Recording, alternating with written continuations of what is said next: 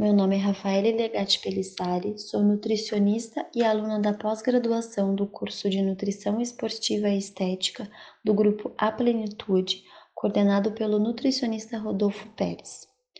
Hoje eu vim falar um pouquinho sobre celulite e nutrição.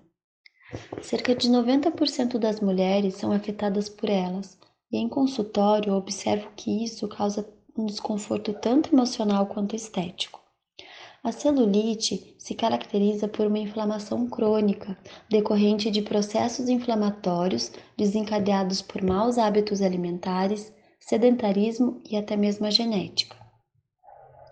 Ela reduz a atividade funcional das células dos tecidos dérmico e subcutâneo, fazendo uma compressão dos vasos sanguíneos e linfáticos, causando não apenas a celulite, como também a deposição de gordura em diversas células. A celulite pode ser dividida em três graus. A branda, que ela é observada somente sob a contração ou palpação. A média apresenta uma fibrose e já pode haver alteração de sensibilidade. E a grave, onde tem uma fibrose, uma fibrose predominante com muita sensibilidade e muita dor. Existem alimentos que contribuem para o agravo dessa celulite, né? Com os alimentos embutidos, os corantes, os conservantes, os alimentos ultraprocessados, as carnes gordas, açúcares, refrigerantes e bebidas adoçadas.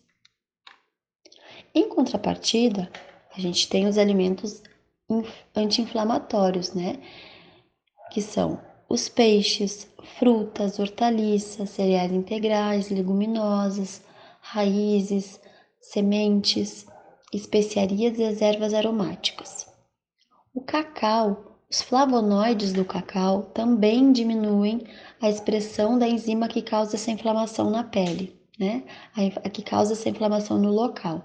E também atua como antioxidante e anti-inflamatório. O colágeno, que se mostra bastante interessante, por quê? Porque ele melhora a síntese de proteína da matriz extracelular, restabelecendo a matriz dérmica, diminuindo assim a celulite. A quercetina, que a gente encontra em maçãs, cereja, cebola, pimentão, ela também contribui para a microcirculação e redução de edemas, diminuindo assim a celulite. Por muitas vezes, nossa dieta chega a ser de 20 a 50 vezes mais inflamatória do que deveria ser. Dessa maneira, a gente precisa fazer a ingestão desses alimentos inflamatórios, anti-inflamatórios, a cada 3 horas, por isso, fique atento à sua alimentação. Espero ter ajudado e até a próxima, pessoal!